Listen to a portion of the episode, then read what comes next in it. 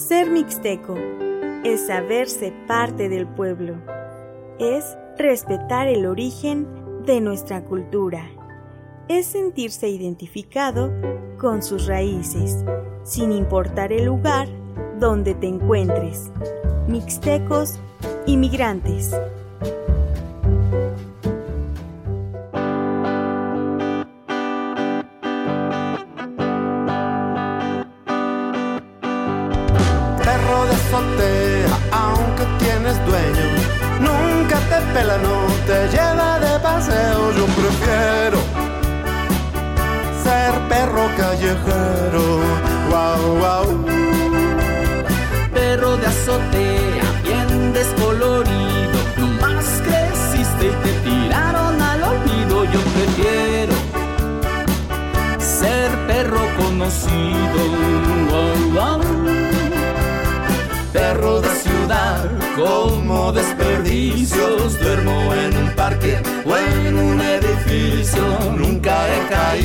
Preso en la perrera, con hambre pero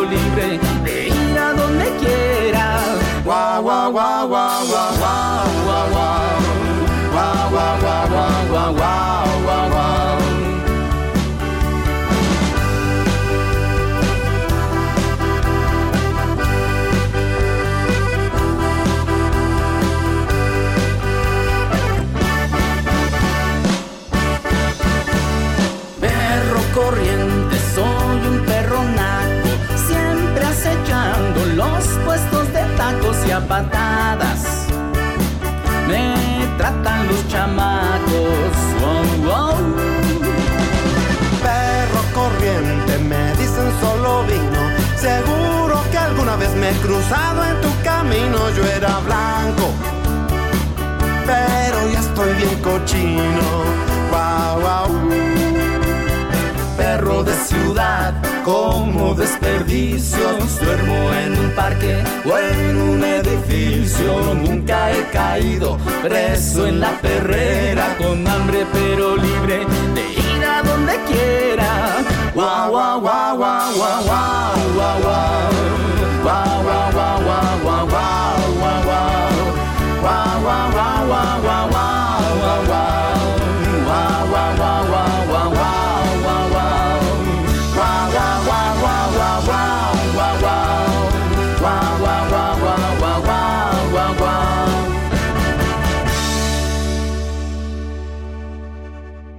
Buenas tardes, bienvenidos al programa de los Mixtecos Inmigrantes, el programa del pueblo de la lluvia de los New Daddy.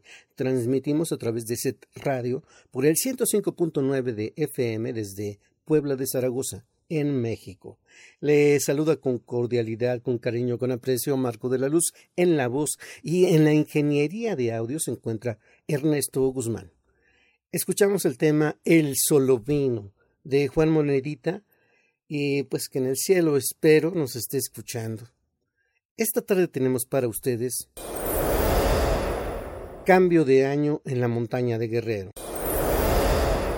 Tres enamorados miedosos, una recopilación de cuentos de Elisa Ramírez y María Ángela Rodríguez. En la música escucharemos a Monedita de Oro.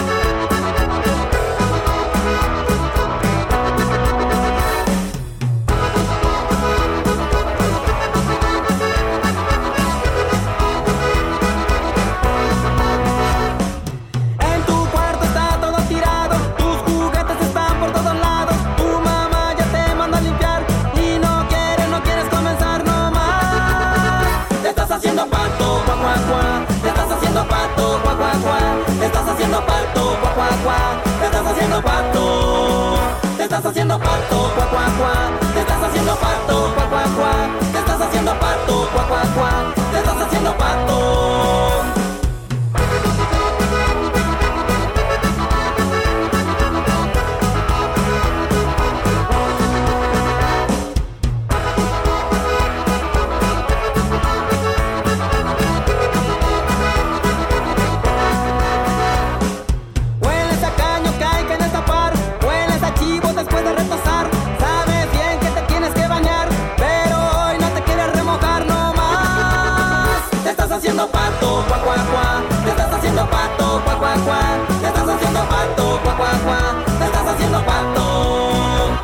Haciendo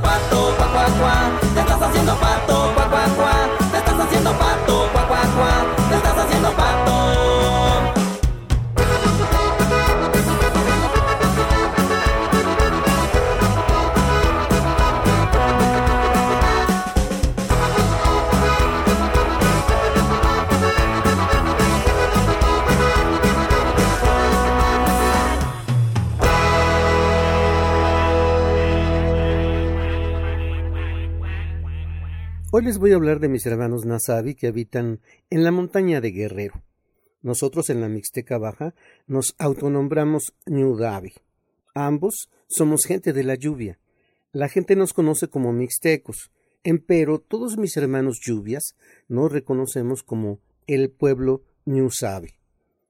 Ñusabi, el pueblo de la lluvia, es una cultura con una tradición oral rica y vasta que pervive en los cuentos, nos dice el doctor Jaime García Leiva, en las leyendas, los mitos, los cantos, las adivinanzas y otras expresiones. Herederos de la tradición cultural mesoamericana, en sus prácticas rituales destacan lo oral, los rezos y las plegarias. Por ello, lo invito a escuchar su narrativa. Cambio de año en la montaña de Guerrero. Sama, Cuilla, Q, Un, Ñu, 会计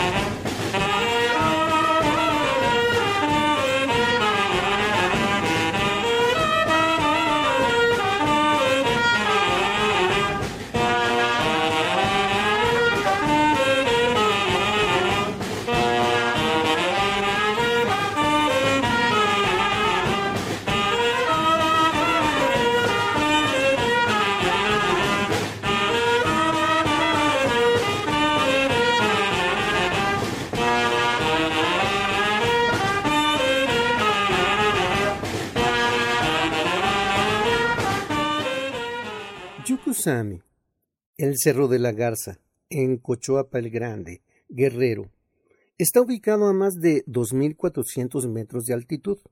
Es un cerro sagrado para los Nasabi, para la gente de la lluvia, y en la cima, Siniyuku, se realiza el ritual del cambio de año, Sama Cuilla. Acuden autoridades comunitarias, músicos, mujeres, familias y diversas personas para invocar por bendiciones, fuerza, salud, bienestar, protección, trabajo, energía, bienes materiales, hacer el cambio de nombres y a comunicarse con los espíritus de los ancestros para fortalecer la salud espiritual. Los días más importantes son el 31 de diciembre y el primero de enero.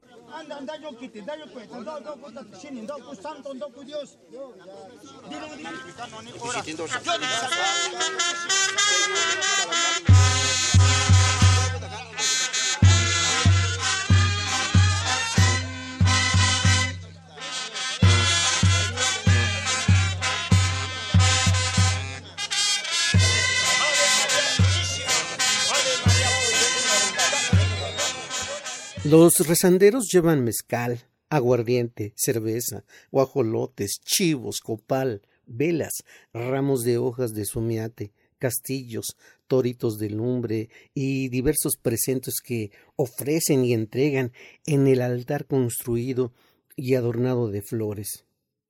Se colocan en posición frente al sol para invocar por bendiciones a Savikanu, la lluvia grandiosa.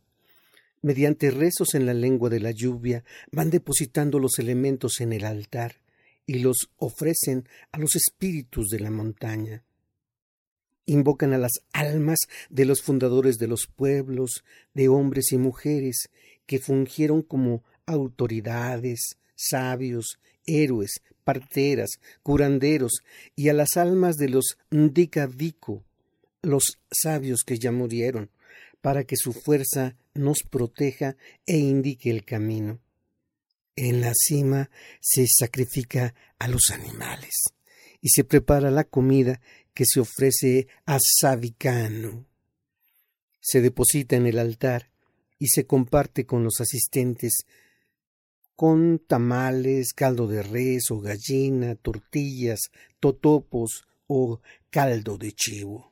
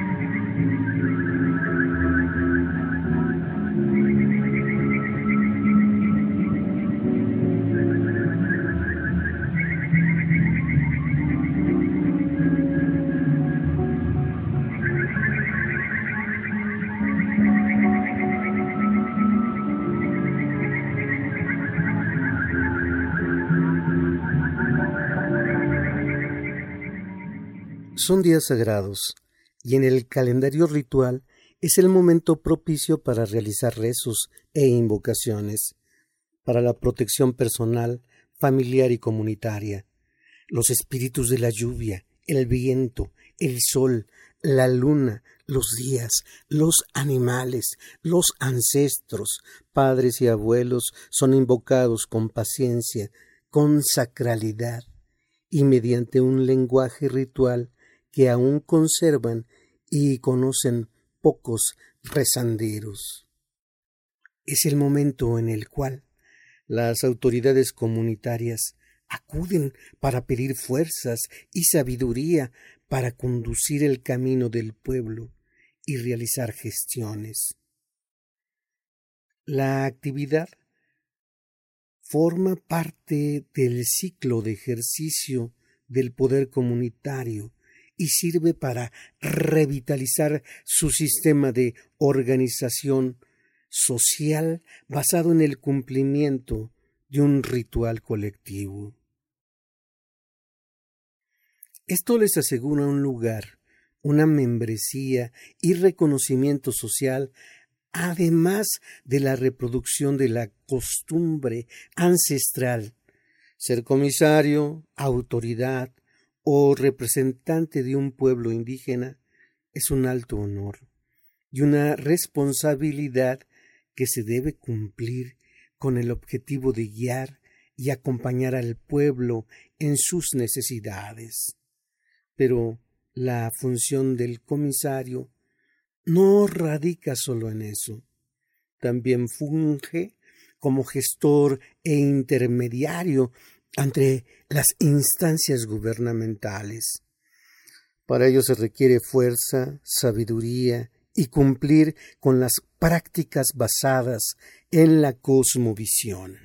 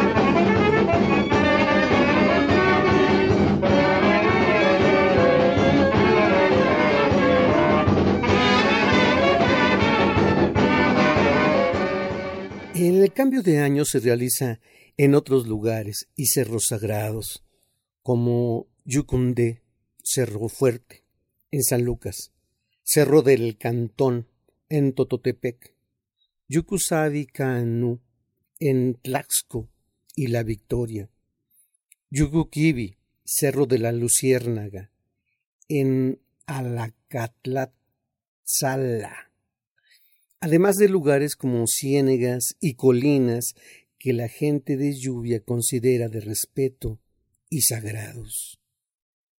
Ñusabi, el pueblo de la lluvia, es una cultura con una tradición oral rica y vasta que pervive en los cuentos, en las leyendas, los mitos, los cantos, las adivinanzas y otras expresiones narrativas.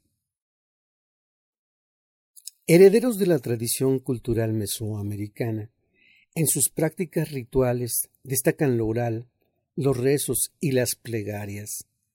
Sama, Cuilla, el cambio de año es también el momento en que los hombres y mujeres sabias están atentos a las señales de la noche, el día, el tiempo, para saber cómo va a pintar el año se hace la lectura de los días y de las horas, un ejercicio de predicción del tiempo que proviene de formas de concebir el mundo y los elementos de la naturaleza basados en la cosmovisión. Es importante mirar el tiempo para buscar protección, salud y mantener el equilibrio en la vida personal, familia y comunitaria. A esta forma de concebir el tiempo se le llama ndico o las cabañuelas.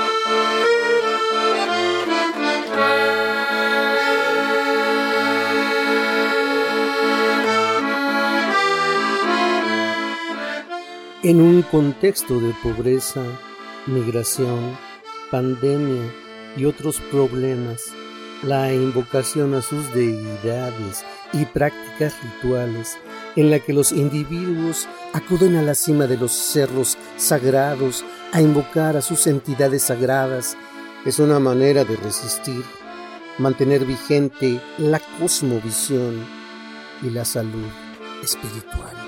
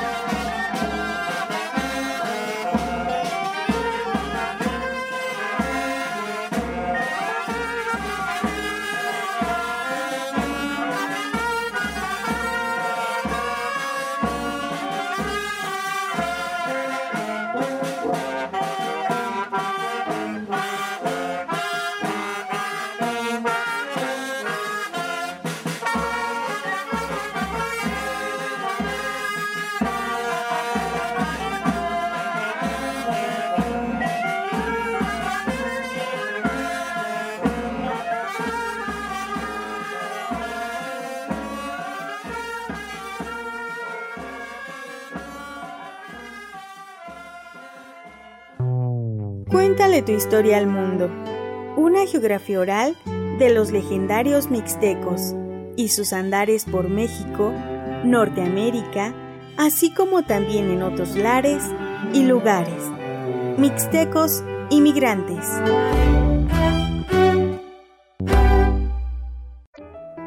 Los mixtecos. Estamos hechos de una historia que dejó huella. Mixtecos inmigrantes.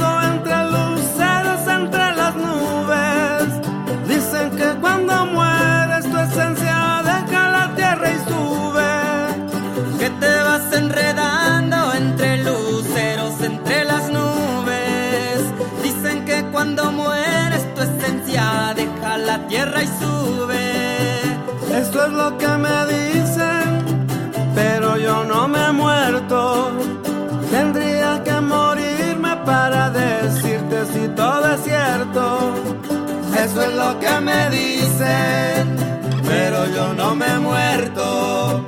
Tendría que morirme para decirte si todo es cierto.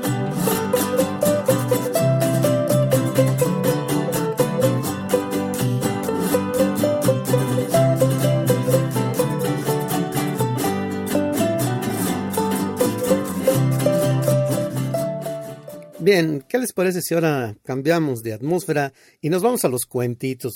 Resulta que mm, aprecio a Caramelita Mezcua eh, Casillas que me hizo llegar este bonito libro que se llama Tres enamorados miedosos, que es una recopilación de cuentitos de Elisa Ramírez y María Ángela Rodríguez.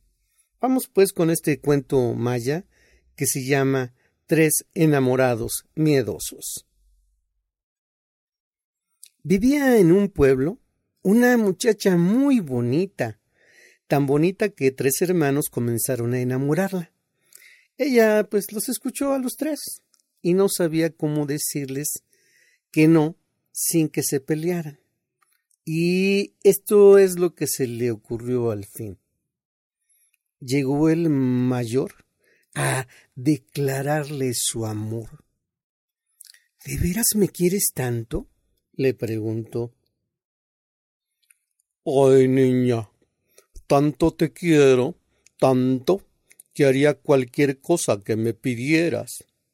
Mmm, bueno, ¿irías a cuidar a un muerto en el cementerio? Sí. Mmm, ven en la noche, el muerto estará listo lo llevarás al camposanto. Bueno.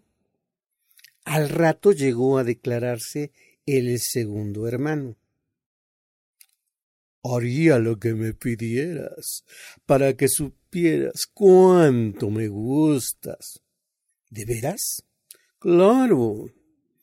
Pues esta noche harás como si fueras muerto. Aceptó y le tomaron las medidas para hacerle su caja. El tercer hermano llegó más tarde. Ay, niña, eres mi amor. Por ti, lo que me ordenaras. Mm. ¿Harías de diablito? De lo que pidas y me mandes. Lo citó para la noche. Cuando llegó el que iba a ser de muerto, lo amortajaron y lo metieron en el ataúd. Al rato llegó el que debía cuidarlo. Le dio cuatro cirios y lo mandó al panteón con el difunto a velarlo. Al más chico lo vistieron con un traje cubierto de latas agujeradas. Cada lata llevaba una vela encendida dentro. Le pusieron cuernos, salió lanzando destellos y chispas, tintineaba al caminar. ¿Y qué debo de hacer? preguntó. Ve al panteón y te pones a dar de brincos. Llegó al panteón y aunque con miedo comenzó a saltar. Ave María Santísima. ¿Qué es eso? gritó el que estaba velando y se echó a correr. ¡Yam! ¡Un diablo!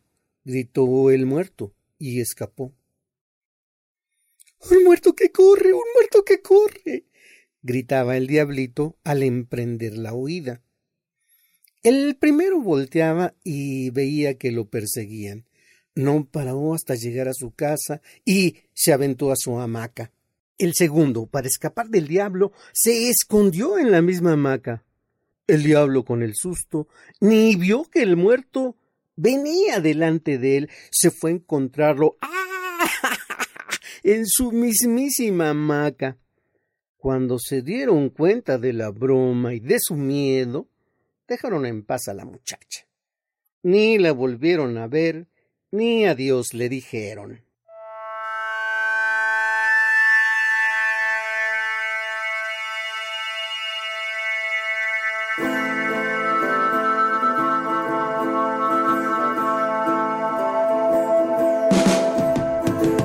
Dale un abrazo a la luna, usa perfume de nube, bebe la luz de una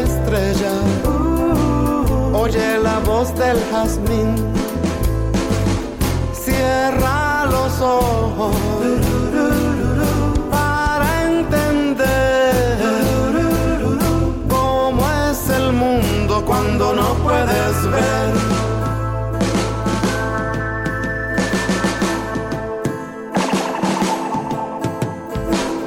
Oye la lluvia bailando, deja la noche brillar, respira el canto de un ave, sigue la sombra de un árbol, cierra los ojos para entender cómo es el mundo cuando no puedes ver.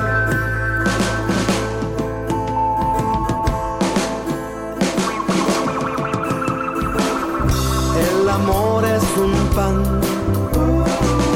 que me como sin prisa. Dicen que es invisible, pero toco su risa.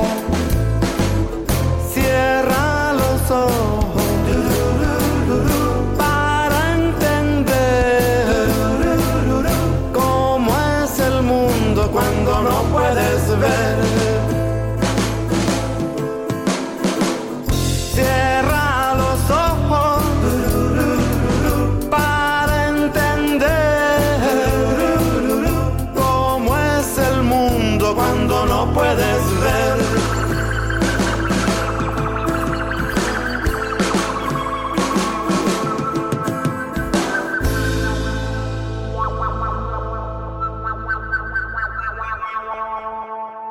Los chocoyotes. Cuento Nahua.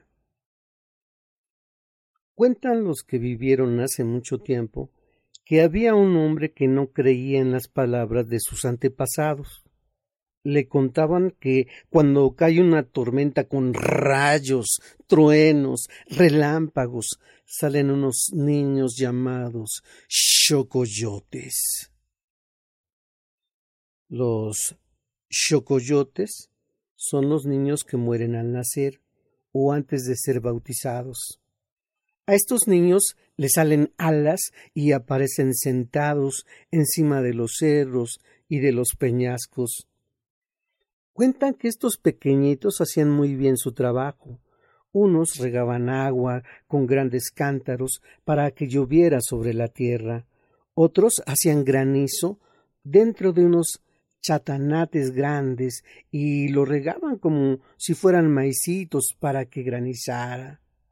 Otros andaban jalando un mecate hecho con cabellos largos y al florearlo y hacerlo chasquear hacían su trabajo de rayos, truenos, relámpagos.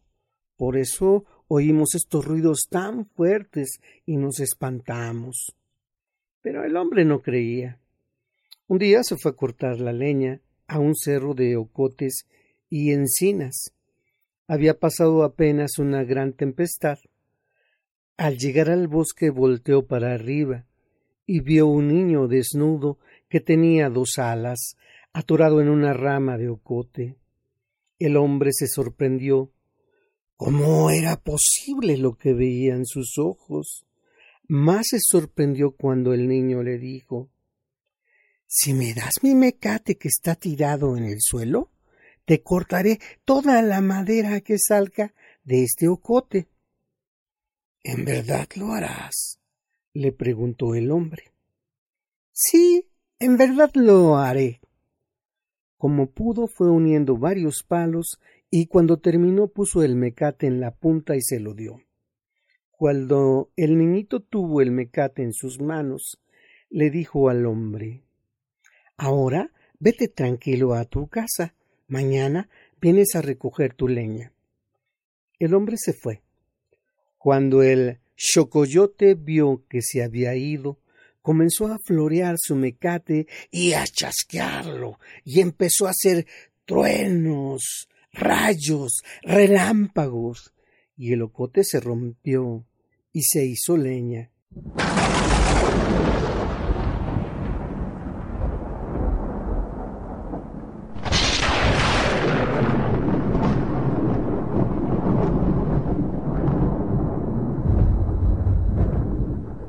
Cuando el niño terminó su trabajo, se fue volando al cielo, a alcanzar a sus hermanos chocoyotes. Al día siguiente el hombre llegó al bosque y vio mucha leña cortada y amontonada. Buscó a Chocoyote y no encontró por ningún lado. A partir de ese día comenzó a creer en lo que decían sus abuelos. you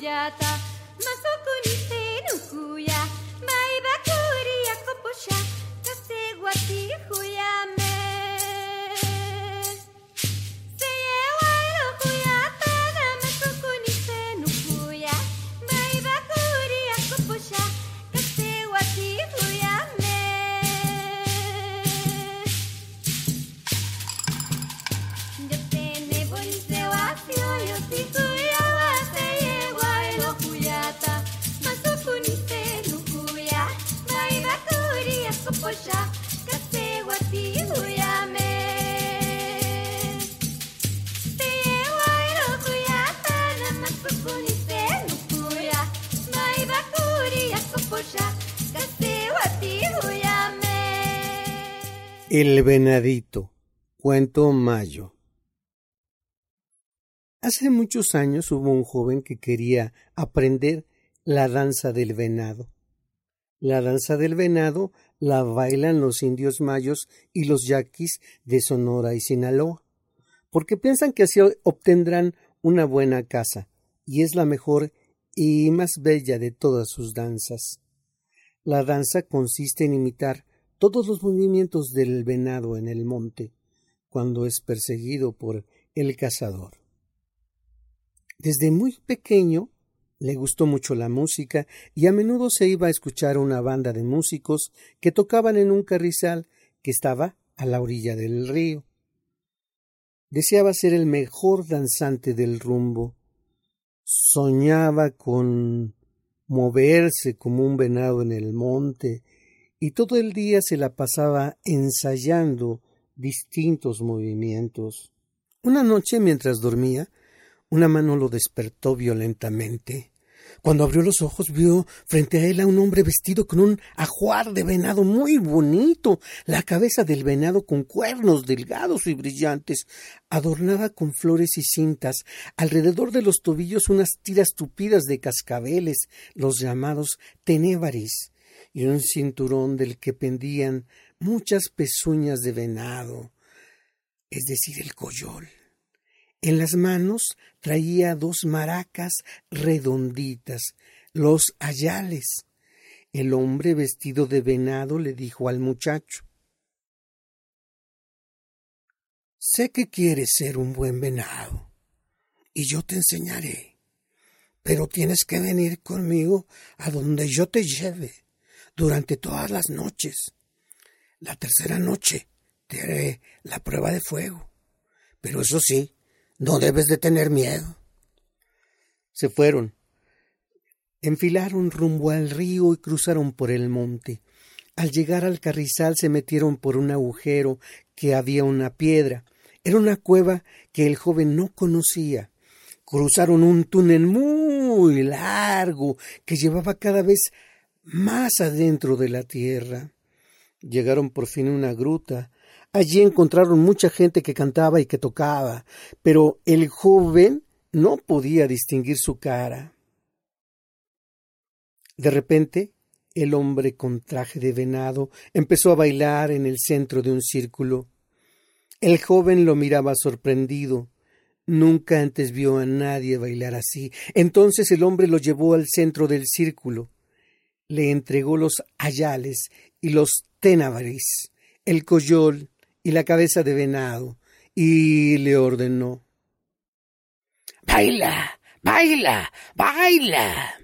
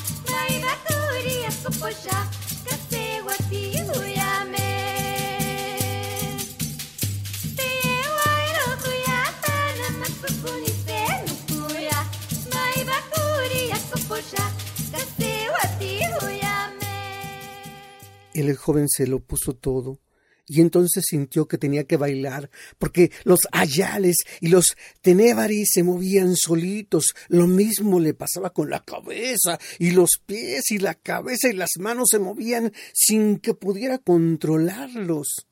Esa noche bailó como siempre había querido hacerlo. Al otro día se fue a bailar venado a las fiestas de otro pueblo y la gente que lo conocía desconfió de él al verlo bailar también, pues sabían que apenas estaba aprendiendo y a la gente le gustaba verlo, pero nunca se le acercaba. Una noche que apareció el hombre, volvió a llamarlo. Hicieron el mismo recorrido que la primera vez y dejó bailando al joven a la mitad del círculo. Los músicos tocaban sones que él no conocía, pero su cuerpo sabía bailarlos. Al amanecer se fue a la fiesta que había en un pueblo, y así siguió bailando y bailando sin sentir cansancio, mientras que el hombre lo siguió visitando. Empezó a ver y a sentir de forma diferente a los músicos que tocaban en bancas de madera. Comenzó a verlos sentados sobre caracoles marinos y serpientes enroscadas. Escuchaba a los tenébaris hablar entre sí. Y llegó la tercera noche, que era la de la prueba de fuego, según le había dicho el hombre. Cuando éste apareció, ya el joven lo estaba esperando y se fueron a la cueva. Esa noche la luna no se asomó. El hombre penetró por el agujero de la piedra, pero cuando el joven lo intentó, la entrada estaba tapada con redes y alambres de púas. Logró meter la mitad del cuerpo, pero al ver que las púas le destrozarían la cintura, se detuvo.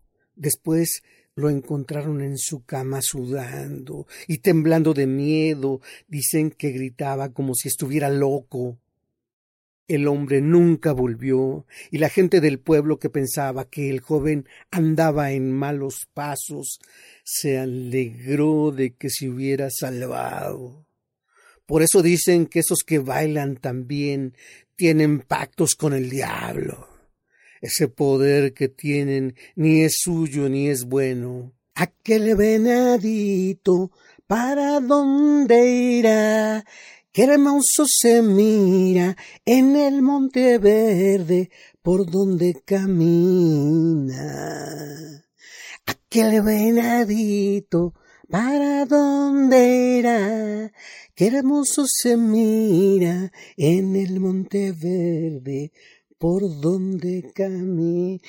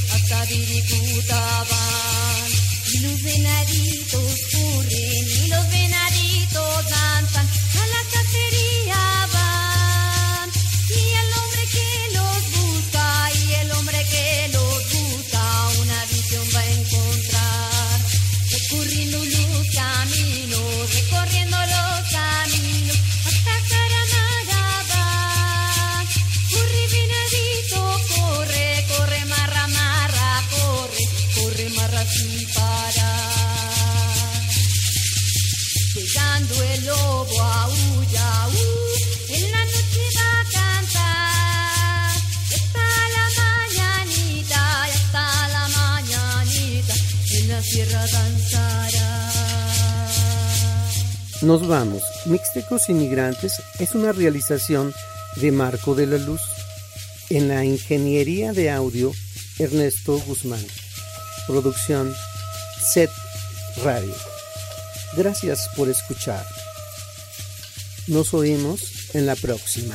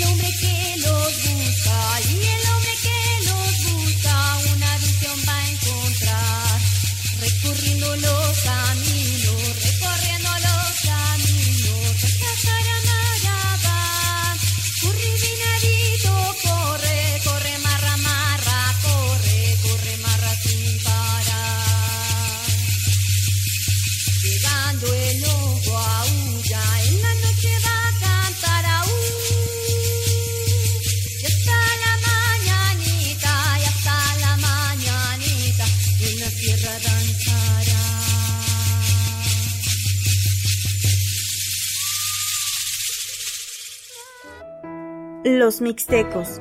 Estamos hechos de una historia que dejó huella. Mixtecos inmigrantes.